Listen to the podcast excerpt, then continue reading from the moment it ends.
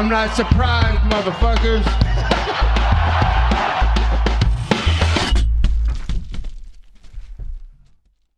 Bienvenue dans l'épisode numéro 39 du Guillotine Podcast. Aujourd'hui, on va parler de UFC 262, carte qui sera concentrée sur la division lightweight euh, chez les hommes, avec euh, bien évidemment le main event Charles Oliveira contre Michael Chandler pour la ceinture des lightweight, et le co-main event Benel Darius contre Tony Ferguson.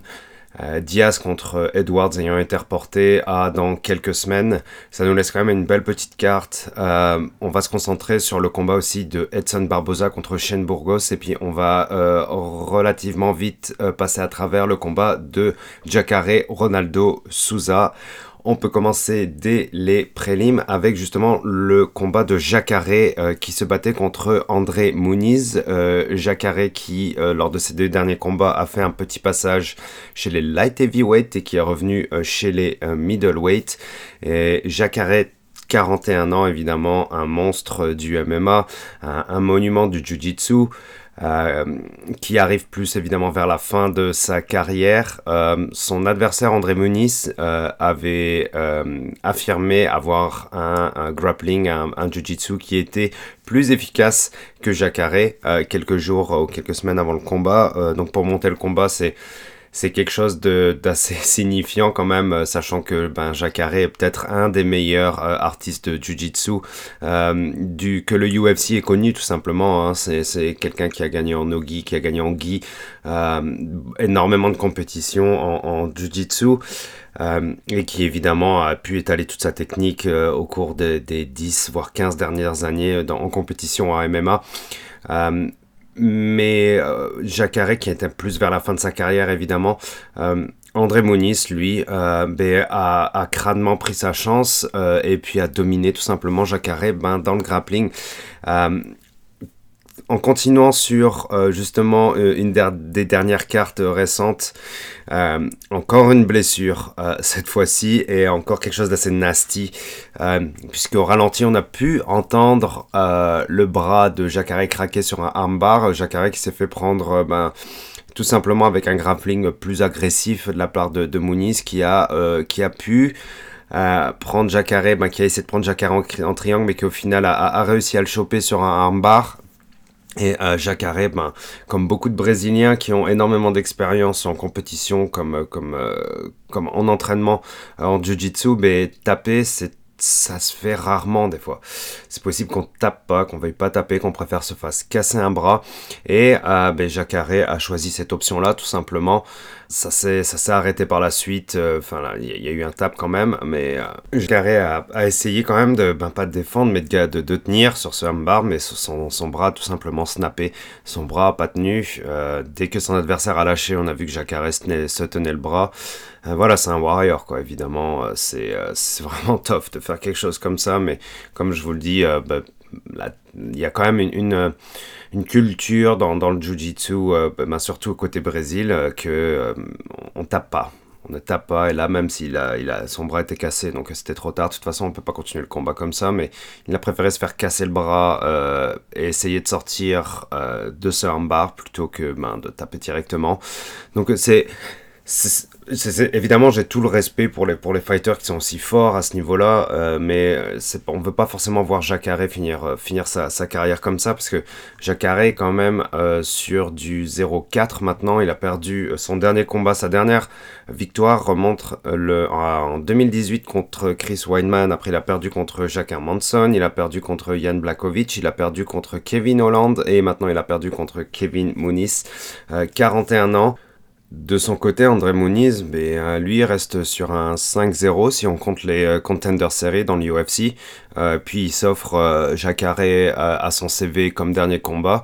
Euh, c'est vraiment pas mal pour lui. Il, il, c'était, c'était quelque chose quand même de dire que d'affirmer qu'on avait un, un, grappling plus fort que, que. Puis par derrière, monter sur son dos, attraper son bras, lui casser le bras, ben, c'est quand même chapeau parce qu'il a quand même assuré ce qu'il a dit. Euh, il a mis ses actes là où ses paroles étaient. Et, euh, puis ça, ben ça, ça, fait du bruit parce que quand on a une grande bouche mais qu'on assure derrière avec du talent et avec de l'abnégation, et je pense que ça peut avancer vraiment positivement pour lui dans le sport. Bravo à lui. Euh, c'est dur pour Jacare. On passe à la main card, au main event. Enson Barboza contre Shane Burgos. Quel combat! Deux combattants qui ont quand même un peu de bouteille euh, dans, le UFC et euh, Edson Barboza qui est un peu un fan favorite. Euh, puisqu'il il a fait de grandes choses chez les lightweight à 155. Euh, il a un grappling qui est vraiment efficace, mais c'est surtout son, striking qui est impressionnant. Il a des super beaux spinning back kicks, euh, il a des super beaux leg kicks, euh, et il s'est bien fait, il s'est bien connecté ses one-two avec les mains. Euh, Shane Burgos, lui, bon, pareil aussi, il a quand même beaucoup d'expérience dans le UFC. Il a gagné quelques combats euh, sympas. Il est aussi très tough comme adversaire. Bon, il a notamment euh, gagné contre Cub Swanson il y a un an ou deux. Et c'est un fighter qui est vraiment tough, donc on pouvait s'attendre à vraiment un, beau combat, et, on l'a eu. Euh, on l'a eu vraiment beaucoup de back and force avec moi, je pense, genre les deux premiers rounds gagnés pour euh, Edson Barboza, ou peut-être 1-1. Euh, mais dans les deux, il y avait du répondant, je veux dire, au niveau du striking, ça envoyait énormément, énormément de combinaisons. Les deux adversaires ont pris des coups, mais Edson Barboza était un petit peu plus haut au niveau de la technique. Et clairement, bah, de toute façon, Edson Barboza, c'est un des meilleurs strikers dans, l'UFC, hein, au, au, niveau, ben, euh, au niveau de l'efficacité, mais puis aussi au niveau du facteur plaisir à le regarder quand même. Euh, et là, il a encore prouvé ça parce que sur les deux rounds, il a vraiment rien lâché, il avance toujours sur vous, mais Shane Burgos ne recule pas beaucoup non plus. C'est ça qui fait que c'est un combat qui était vraiment intense, qui a vraiment livré. Mais Edson Barboza a pris le dessus dans le troisième round, il a réussi à passer vraiment un one-two qui était très clean. Les deux adversaires avaient déjà donné énormément hein, dans les deux premiers rounds. Et sur ce one-two qui est, passé, genre vraiment proprement euh, de la part de, de, Barbosa sur Shane Burgos. Shane Burgos a, a été victime d'un chaos, on va dire delayed, donc euh, à retardement, puisque son, son corps est, est, resté un peu là, son esprit était un peu là aussi, mais à un moment donné, son corps a juste lâché, quoi. C'est euh, Edson Barbosa a lâché un one-two qui arrivait, genre le jab pleine face, le, le, la droite directe pleine face aussi. Et là, euh, les jambes, après quelques secondes, les jambes de Shane Burgos ont commencé à lâcher. Shane Burgos a reculé, a commencé à tomber, s'est retrouvé contre la grille. Et puis, euh, bon, Barbosa a dû envoyer un ou deux, un ou deux coups derrière pour que l'arbitre arrête. C'était vraiment bizarre, mais ça arrive régulièrement quand même des chaos euh, à retardement. C'est la plupart du temps, c'est plus avec des, des, coups au foie, par exemple. Euh, mais là, euh, ça a été avec un one-two en pleine face. C'est la première fois que je vois ça mais ça montre quand même l'abnégation de, la part de Shane Burgos qui, ben, était dans les étoiles mais qui restait debout et au final ben, c'est son corps qui a lâché avant son esprit. Euh, super victoire quand même de, de Barbosa qui, c'est drôle hein, au micro euh, de, au micro disait qu'il était à, à 3-0 parce que bon ben c'est vrai que son combat contre Dan Ige a été à la décision mais ça aurait pu aussi aller en la faveur de Edson Barbosa donc euh, il est quand même à 2-1 chez les featherweight. Euh, maintenant, Barboza, c'est vrai que ça a été dur, son premier, son deuxième combat pour, pour le weight cut. Surtout le premier, il était, euh, bah, il avait l'air faible, super maigre à la pesée, avec beaucoup de faiblesse. Mais là, ça a l'air de mieux se passer pour lui. Il a l'air plus, plus confiant et plus en forme physiquement quand il rentre dans l'octagone. Barboza a 35 ans, est-ce qu'il a un avenir chez les featherweight Je pense qu'il a un beau petit run à faire encore une fois. Euh, la, division est un petit peu moins compétitive que chez les lightweight, mais ça reste une division d'assassins pareil. Il hein. euh, y a énormément de combattants qui, euh, qui peuvent prétendre à aller chercher un title shot dans pas trop long, même qui sont à quelques combats d'aller chercher une ceinture. Ça, ça c'est tout est dur évidemment. Hein. C'est très compétitif comme, comme promotion en général, mais certaines divisions sont plus compétitive que d'autres, il faut pas se le, faut pas se le cacher. Euh, J'ai quand même envie de le voir vraiment vite si possible parce que c'est un combattant qui est super fun à regarder et qui encore une fois hein, est, est, plus 35 ans donc il lui reste bon, pas quelques belles années devant lui mais pas à l'infini non plus. Donc il, il, faudrait faudrait que ça avance pour lui. Il euh, faudra enchaîner les combats c'est chez les featherweight. Il va peut-être passer dans le top 10, je ne pense pas, il est dans le top 15 à peine en ce moment. Euh, faut voir ce qui se passe par la suite, on va le revoir clairement, hein, parce que c'est un beau combattant, il envoie du lourd. Euh, et puis félicitations à lui parce qu'il a récupéré le Fight of the Night. Euh, ça lui fera un petit bonus bien mérité. Bravo à Edson Barboza. Et on va pouvoir repasser du côté des lightweight avec le combat entre Benil Dariush et Tony Ferguson. Ce combat ne devait pas être le co-main. Le co-main était censé être euh, Leon Edwards contre Nate Diaz. Malheureusement, euh, ce combat a été reporté à quelques semaines. Euh, on espère que ce combat va toujours se passer anyways. Il faut toujours prendre les infos et les officiels du moins avec des pincettes. Hein. On sait que les combats peuvent être annulés, reportés euh, très facilement pour des histoires de euh, blessures, Covid, etc.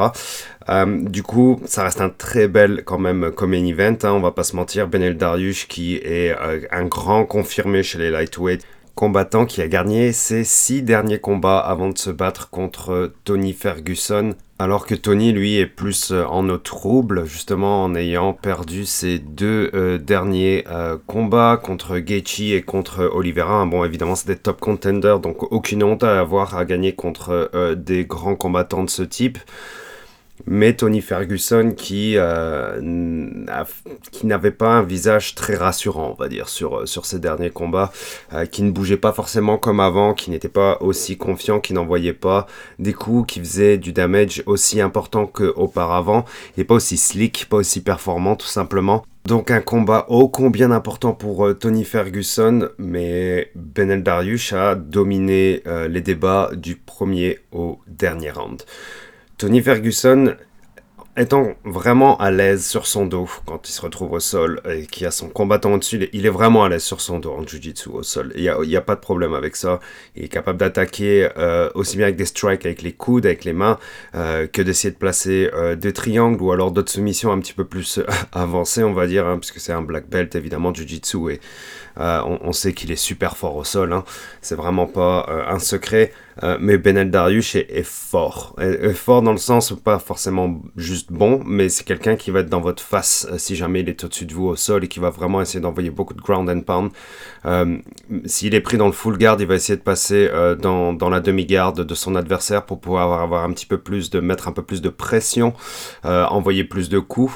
Et c'est ce qu'il a fait quasiment sur, ben, sur trois rounds. Et je pense que Tony a un peu trop chillé en fait sur son dos quoi. Euh, je pense qu'il s'est un peu laissé faire dans le sens où il a été dominé tout du long et oui, il a essayé de se relever, etc. Mais il, était tellement, euh, en, gros, à l'aise, mais en perdant. Hein. Donc, être à l'aise, mais perdre, ça, ça, ne sert à rien au final quand on veut euh, ben, aller chercher des, titres, quand on va aller chercher des ceintures et quand on veut être dominant dans sa catégorie, ben, surtout dans une catégorie aussi compétitive que les lightweight, c'est plus possible de, se comporter comme ça. Et c'est ça qui fait que ça sent un peu la fin de la carrière parce que ben, il n'y a pas il y a ce manque d'agressivité et un peu genre cette facilité à rester sur son dos et juste attendre que le combat passe, ça fonctionne pas pour, euh, pour Ferguson. Ferguson n'est plus Ferguson quand il fait uniquement ça. Ferguson fait du Ferguson quand ben, quand il est debout et qui varie genre du striking, qui varie du grappling, qui se retrouve sur le dos, qui se retrouve sur son adversaire et pas forcément en dessous pendant trois rounds. Mais c'est pas le pire de, de, de l'histoire, c'est que ce qui lui est arrivé contre Oliveira, donc euh, genre se faire prendre dans un armbar et pas taper alors qu'il se retrouve dans une position probablement genre d'une douleur invraisemblable avec probablement euh, des répercussions physiques du moins euh, sur le restant du combat, ce qui est pas forcément une, une grosse blessure par la suite, mais c'est ne pas taper sur un sur un armbar comme il l'avait fait avec Charles Oliveira dans son dernier combat. Euh, ça peut avoir des conséquences vraiment négatives sur la façon d'utiliser ben, ce bras-là, euh, et puis au final d'utiliser son corps au complet, sa façon de bouger, etc. Ça a eu une incidence. Et rebelote dans ce combat-là avec euh, Benel Darius, dans le deuxième round, il se fait prendre dans un heel hook. Et c'était vraiment douloureux à voir parce que Benel Darius avait vraiment son pied deep en, dessous de son aisselle pour faire justement ce, ce heel hook. Et Ferguson était vraiment en souffrance, ça se voyait, parce qu'il il, n'essayait même pas de repousser avec ses mains, il était un peu les mains écartées, genre en train de souffrir le martyr et d'attendre la fin de... encore une fois, d'attendre la fin de de, du round et qui est, qui est la cloche qui le, qui le sauve.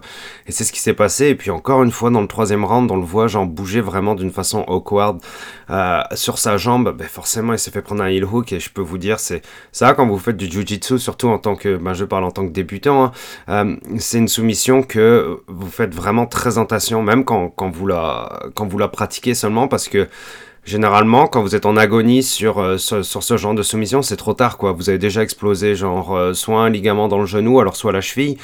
Euh, c'est pas possible de juste laisser faire, de pas le laisser se défendre, etc. Ça, ça, il y a de grandes chances qu'il y ait une grave blessure derrière. Donc bon, je sais pas ce qui s'est passé pour Ferguson, mais clairement, il était en, douleur vraiment euh, intense. Euh, apparemment, Darius a entendu quelque chose popper. Hein, ça peut être le genou, ça peut être la cheville. On, le sait pas, on le saura un peu plus tard.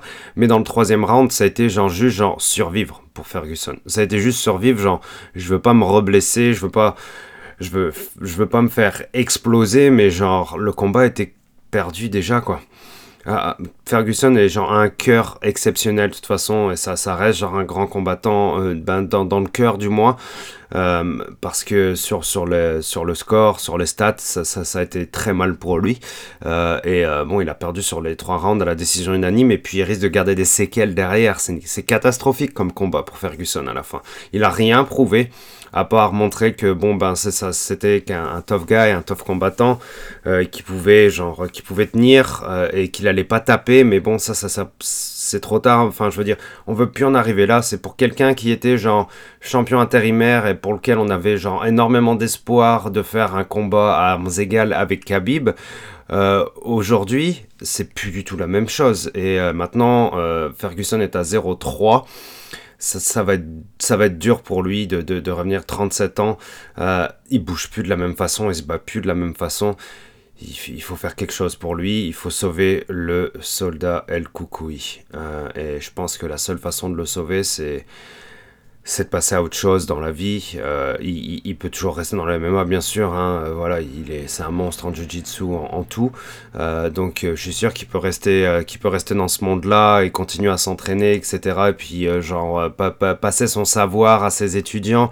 Il y a plein de choses, plein de belles choses qui s'ouvrent à lui, mais dans l'UFC, de le voir se faire beat up encore une fois comme ça, c'est genre, ça sert à rien de le faire quatre fois. Il s'est fait beat up contre Gaethje, il s'est fait beat up contre Oliveira, il s'est fait beat up contre euh, Benel Dariush. À chaque fois, un gros, enfin, genre, il a perdu, mais sans, sans aucun équivoque, quoi. C'est, euh, ça a été clair et net, euh, c'est plus le même combattant sur les trois derniers combats. Plus du tout. Il faut passer à autre chose je pense, pour Tony Ferguson. J'ai pas envie de le voir se faire trop se blesser, j'ai pas envie de le voir genre euh, avoir une santé mentale qui, décline d'une façon drastique. J'ai pas envie de voir ça. Euh, Ferguson est un fan favorite. Tout le monde l'aime, tout le monde le respecte. Aujourd'hui, exactement de la même manière, mais on n'a pas envie de le voir retourner dans l'octagone, se faire beat up encore comme ça.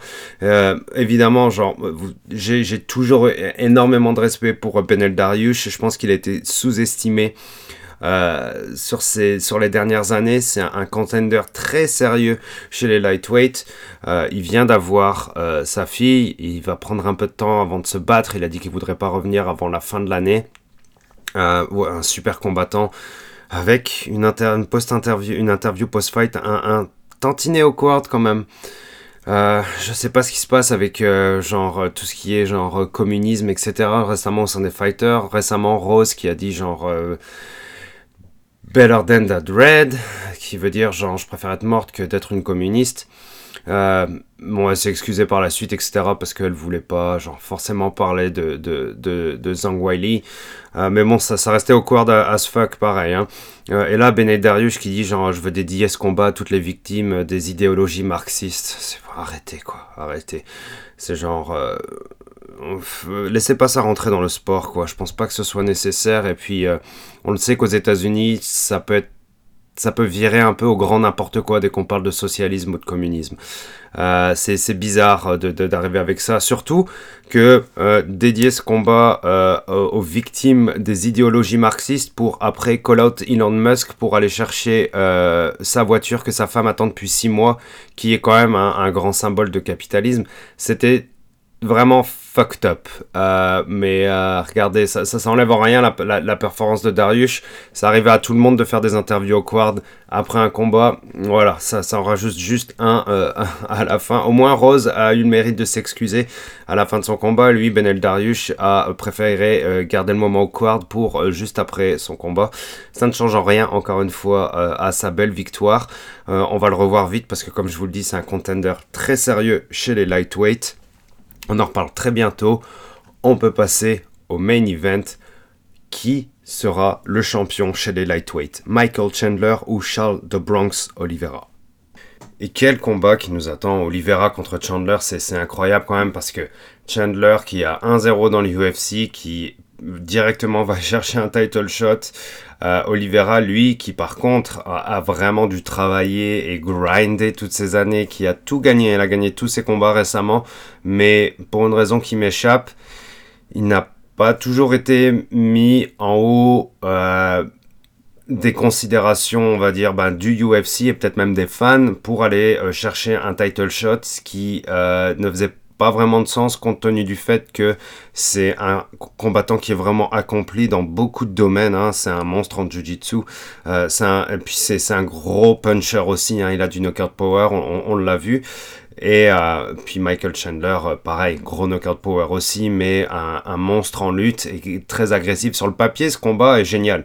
Je veux dire, j'ai aucun problème avec le fait que ce combat-là soit pour la ceinture. Ça fait 100% du sens. Et encore une fois, la division est tellement compétitive que ça devait être très très difficile de trouver le combat qui faisait du sens pour pouvoir aller chercher une ceinture, mais celui-là fait 100% du sens. Et quel premier round, je veux dire. Euh, ça a livré comme ça a dû livrer. Euh, Chandler s'est trouvé dans une, vraiment une très mauvaise position euh, où Oliveira a réussi à prendre son dos. Chandler a réussi à se relever, mais Oliveira a placé un super beau bodylock euh, sur euh, Michael Chandler, euh, s'est laissé tomber sur le dos pour pouvoir justement genre rentrer encore plus deep dans ce bodylock. bon évidemment le but c'était de passer un rear naked choke hein, derrière, un étranglement. mais Michael Chandler qui, est, un monstre d'abnégation et qui est un vrai warrior aussi et qui est genre super je pense à l'aise évidemment au sol aussi, mais qui a vraiment la fougue et, puis cette cette énergie et, vraiment c'est une pile quoi euh, au niveau de la lutte. Il a réussi à se relever, à clipper son adversaire. Hein. Oliveira s'est retrouvé au sol. Et vraiment, là, ça a montré son cœur de, champion et, que tous ces combats qu'il a gagnés, c'était, ça, montre quelque chose d'exceptionnel chez Oliveira, c'est que ben il a lui aussi un gros cœur et que il a été en deepwater parce que là, quand il s'est fait clipper par euh, par Chandler dans le premier, euh, il s'est retrouvé genre en tortue à se prendre plusieurs droites de la part de, Chandler et on se retrouvait un peu dans la même situation que contre Dan Hooker où euh, bon bah, Dan Hooker était à genoux en tortue euh, mais ne défendait pas les coups qui arrivaient et puis l'arbitre a dû a dû arrêter parce que Chandler quand il vous matraque des coups quand vous êtes au sol et qu'il est au-dessus de vous ben, il va en envoyer le plus possible, le plus fort possible pour finir le combat le plus vite possible. Sauf que là, Oliveira, lui, bon, il en a laissé passer 3-4 et il était vraiment en, mauvais endroit parce que je le voyais limit out à un moment donné. Je le vois après, après ces deux trois coups, je le voyais qu'il bougeait plus trop. J'avais peur là, c'est, on pouvait passer vers un arrêt de l'arbitre, mais il a été super malin et il s'est replacé sur son dos pour pouvoir justement pousser euh, sur euh, Michael Chandler, lui pouvoir pousser sur ses hanches et prendre un petit peu d'espace et commencer un petit peu à travailler sa défense. Et malgré tout ça, Chandler est resté, euh, bah, il a plongé dans la, en pleine garde, dans, dans le full garde d'Olivera. Chandler a réussi à rester au-dessus d'Olivera et envoyer un petit peu de ground and pound, mais Olivera a survécu à ce round-là. Je sais pas pour qui donner le premier round. Je pense que quand même que c'est pour Oliveira parce qu'Oliveira a passé vraiment genre euh, beaucoup de temps dans une situation de domination sur Oliveira. Il était, il avait son dos et il a vraiment beaucoup travaillé, travaillé très fort pour pouvoir aller chercher le, le naked choke. Euh, Chandler s'en est sorti magnifiquement bien, hein, ce qui montre que c'est vraiment genre un fou ce gars. Il est super bon aussi et il a combien d'expérience il a? Euh, mais voilà, super premier round ce combat-là euh, a commencé d'un pied complètement, mais vraiment, c'était malade. Je, je, veux dire, on a tout ce qu'on a attendu pour euh, ce combat justement pour la ceinture euh, chez les lightweights, c'était c'était fou. et dans le deuxième round, Oliveira a été magique parce que encore une fois Oliveira est super bon au niveau du striking aussi. Il a réussi à clipper Chandler avec un magnifique crochet euh, qui est parti de vraiment pas très loin. Hein. C'était vraiment un beau petit crochet de boxe, vraiment in the pocket comme on dirait, euh, qui est passé directement sur la mâchoire de Chandler. Euh, Chandler a reculé mais genre avec des jambes vraiment faibles où il avait du mal à tenir debout. Il s'est retrouvé contre la grille. Oliveira on dû à un ou deux. bon, Chandler était plus là, l'arbitre arrête. Charles de Bronx Oliveira est le nouveau champion lightweight du UFC et c'est ô combien mérité, ô combien mérité, je veux dire, toutes ces, toutes ces victoires pour, euh, pour Oliveira, c'est fantastique parce que je pense qu'il en est à 8, 9, 10, 12, non, attendez. 1, 2, 3, 4, 5, 6, 7, 8, 9. 9 victoires d'affilée dans l'UFC. Euh, dernière défaite en décembre 2017 contre Paul Felder. Sinon, il a tout gagné. Hein. Et ses trois derniers combats, attendez, ses trois derniers, quatre derniers combats, on va dire, hein, Jared Gordon, Kevin Lee, Tony Ferguson et finir avec Michael Chandler. Voilà, maintenant euh, son record euh, en professionnel en MMA est à 31 et 8 euh, dans, dans sa carrière professionnelle de MMA. Voilà, il a. De Bronx a, a eu 17 finishes. 17 finishes. Euh, donc, euh, euh, c'est un nouveau record dans le, dans le, UFC. Évidemment, il a gagné Performance of the Night parce que c'était un super beau combat, tout simplement. Et puis, il gagne la ceinture par-dessus. on était dans 19 secondes hein, dans le deuxième round avant que le combat ne finisse. Donc, ça a été très vite dans ce deuxième. Mais voilà, c'est un très beau champion. Euh, Charles Oliveira, c'est mérité. Euh, ça fait longtemps euh, qu'il attend un title shot. Ça fait longtemps qu'il le mérite. C'est 100% mérité pour lui. Pour Michael Chandler, c'est un petit peu plus compliqué maintenant parce que encore une fois cette division est super compétitive et puis il repasse derrière. Michael Chandler en plus l'avait dit, hein. il a fait je suis pas là pour longtemps mais je suis là pour gagner. Euh, donc je pense pas que on, verra ce qui lui arrive pour la suite, ce qu'on va lui donner comme combat etc etc ce qu'il veut faire, mais euh, il veut pas y aller pour un long run quoi. Il est pas là pour des 10 combats etc. Il est là pour quelques combats, prendre la ceinture et puis se retirer. Et là ça va être dur pour lui puisqu'il a perdu contre Oliveira donc maintenant il repasse derrière dans le classement. Quel beau champion, Oliveira. Euh, ça reste, ça reste, ça reste le lightweight. Hein. Ça reste toujours un petit peu, on va pas dire compliqué, mais il y a, beaucoup de beaucoup d'événements qui, vont s'en venir. Euh, il va y avoir beaucoup de, de drama, beaucoup de discussions, beaucoup de qu'est-ce qui va se passer. Euh, oui, mais attendez, il y a Connor contre Dustin au mois de juillet. Donc euh, pour l'instant, on est tranquille jusqu'au mois de juillet, on va dire, hein, euh, pour savoir qui va pouvoir aller chercher un nouveau title shot, je pense, chez les lightweight. il faut laisser Charles Oliveira respirer un peu. C'est un très très beau champion. Quelle, quelle division, hein, quelle division. Et puis je pense qu'il y a moyen de voir Oliveira défendre sa ceinture plusieurs fois parce que il est, il est tellement bon au sol, ça c'est clair et net, mais il est super dangereux sur les pieds aussi. C'est un striking qui est très impressionnant. Il a un knockout power de fou. Voilà, quel beau champion. J'ai hâte de le revoir. Bravo à Charles Oliveira, un très très beau champion. Encore une fois, hein, les lightweights sont éternels.